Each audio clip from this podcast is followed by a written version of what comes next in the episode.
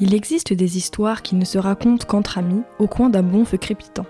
Ce sont des histoires qui se murmurent car il ne faut pas laisser la trace de certains mots, trop douloureux, trop terribles, dans un cortège de mots échangés. Certaines vérités sont sans doute bonnes à dire, cependant le souvenir des moments difficiles est aussi ténébreux à évoquer que celui du diable.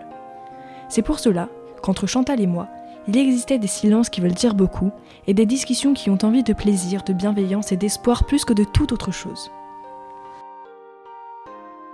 À demi-mot, j'avais compris, lu dans son regard ce qu'elle me taisait. Elle ne souhaitait pas que ces mots entachent mon apparente innocence et je lui en savais gré.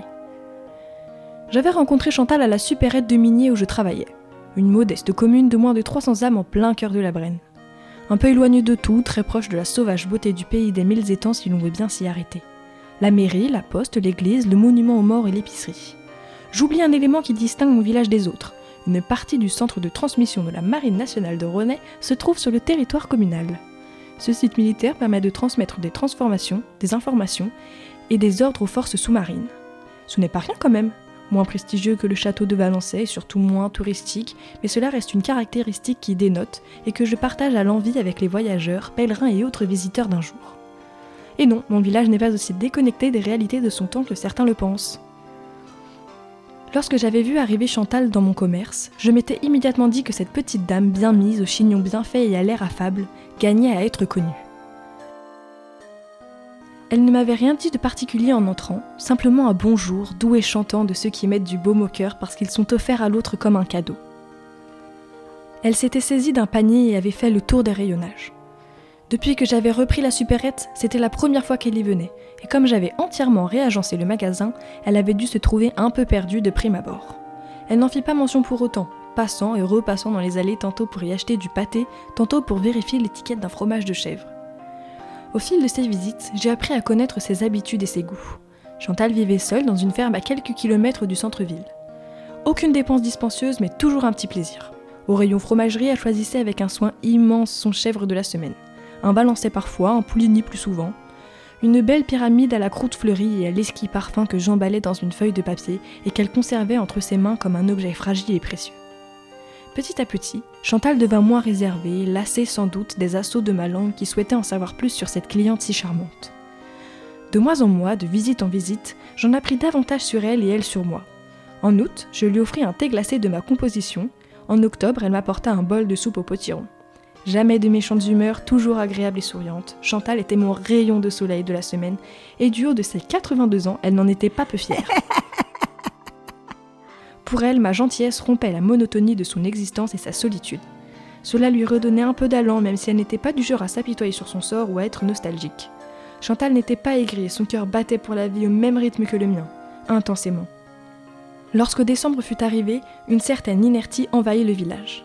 Les gelées étaient fréquentes et les clients moins nombreux, particulièrement le matin. J'en profitais pour faire un brin de rangement, une obsession très ancrée chez moi, et pour commander quelques articles pour les fêtes. Je téléphonais à la bouinotte pour obtenir des ouvrages à mettre en avant et qui feraient de beaux cadeaux de Noël, commandais auprès de Céline des cartes de vœux berrichonnes faites à la main et confectionnais des animaux au crochet, des guirlandes et autres personnages de fête qui constitueraient peut-être des présents à déposer sous le sapin.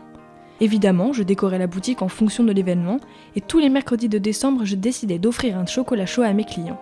Je n'avais bien entendu pas choisi ce jour par hasard. C'était celui des courses des enfants et des courses pour Chantal. Notre employé communal avait installé des illuminations et paré la mairie d'illuminations colorées. Quelques habitants jouaient le jeu avec plus ou moins de discernement et de goût, peu importe, l'esprit de Noël était bien là et le brouillard brenou n'y pouvait rien changer. J'attendais avec impatience mes clients et particulièrement Chantal. Cependant, le premier mercredi de décembre, je ne la vis pas, pas plus qu'un autre jour de cette semaine-là. Le mercredi suivant, elle ne se montra pas non plus. Je commençais à m'en inquiéter et ma curiosité piquée, j'interrogeais mes clients. Monsieur le maire connaissait Chantal mais ne se formalisait pas de son absence. Il passerait un de ces soirs pour vérifier que tout allait bien, mais il ne s'inquiétait pas. Elle avait dû partir quelques jours, hypothèse reprise par le voisin le plus proche de Chantal, qui savait que son fils venait lui rendre visite. Il avait pu l'emmener en balade ou lui faire ses courses et c'est pour cela que je ne l'avais pas vue. Je savais qu'elle avait un fils, c'est lui qui lui apportait ses courses les plus encombrantes. Pourtant, elle m'avait confié qu'il ne pouvait venir la voir aussi souvent que nécessaire, car il était occupé lui-même et qu'elle ne voulait pas trop le solliciter. Lorsque le médecin de Vendœuvre qui suivait la majeure partie des habitants du village passa par la supérette, je me permis de lui demander s'il avait des nouvelles de ma petite protégée. Aucune, répondit-il. Nous devons nous revoir en janvier. Le dimanche d'avant Noël, je me décidai à téléphoner. Elle trouverait peut-être ma démarche impertinente, voire intrusive, mais j'étais résolue à savoir de quoi il retournait. Et si elle me répondait que c'était parce que l'épicerie vendait trop cher, eh bien je serais quitte pour revoir l'ensemble de mon catalogue. Je passais ma journée à appeler sans réponse. Le téléphone sonnait dans le vide ou était en dérangement suivant les heures. Mes clients, attirés par le chocolat dont les effluves embaumaient la boutique autant que par mon rayon cadeau, étaient de plus en plus nombreux. Je distillais mes petits conseils pour faire des biscuits de Noël pour la fête de l'école comme sur l'art de plier les serviettes pour une table festive. Je n'hésitais pas à faire des commandes exceptionnelles pour ceux qui ne pouvaient pas se déplacer jusqu'au blanc ou ne maîtrisaient pas les rudiments d'Internet. Nous commandions une dinde, une figurine issue d'un célèbre jeu vidéo ou une caisse de pétillant. Je ne comptais pas mon temps car c'était un plaisir d'aider mes clients à préparer leur fête. Le réveillon arriva donc très vite. Ma famille, soit ma sœur et ses enfants, mon père et ma grand-mère, arriva le matin du 24 avec armes et bagages, mets et cadeaux.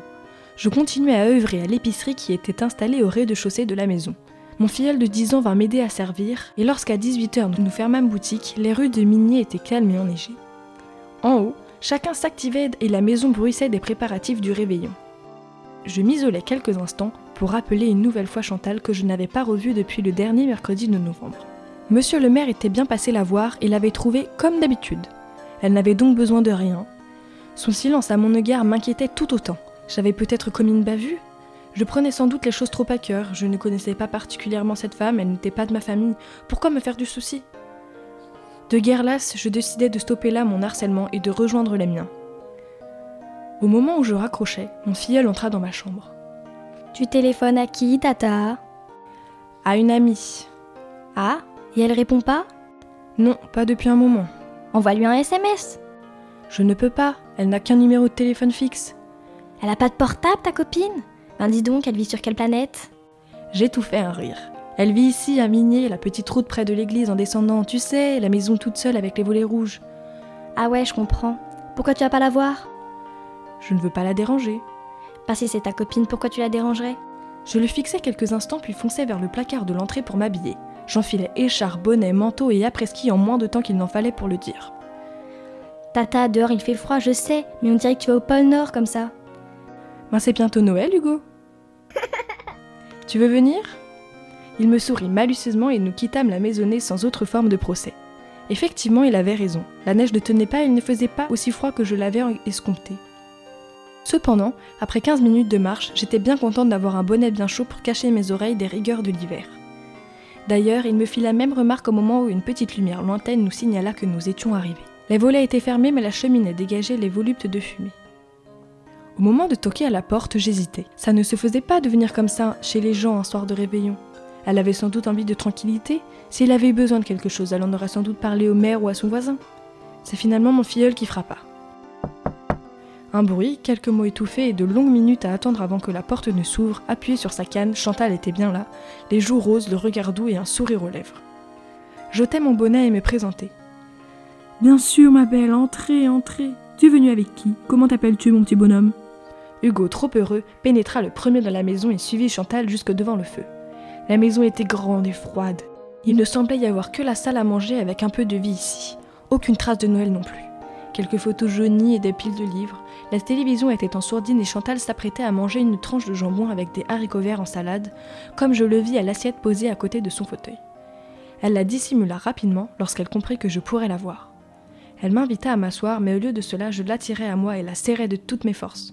Vous m'avez manqué, Chantal, tellement mon ami éclata en sanglots et s'affaissa contre moi. Son petit corps frêle contre le mien, son cœur cognant dans ma poitrine, elle me raconta. Son mari décédé qui ne lui avait laissé des fêtes que le souvenir d'un jour gâché et triste comme il le concevait lui. Son fils qui se noyait dans son travail et ressemblait trop à son père. Son besoin à elle de se mettre entre parenthèses dès que les sapins fleurissaient et que Noël approchait. Ne pas voir, ne pas se souvenir, ne pas être. Ce n'est pas vous, ça Chantal. Venez avec moi. Ce soir, vous serez à ma table et je vous montrerai ce que Noël a de bon. Elle me sourit enfin. Ah ouais, faut rentrer, s'écria soudain Hugo. Parce que je dois appeler ma chérie à 20h et on capte rien ici. Nous partîmes d'un bel éclat de rire. Quelques instants plus tard, nous étions tous les trois dans la 2CV de Chantal et regagnions mon foyer, notre foyer.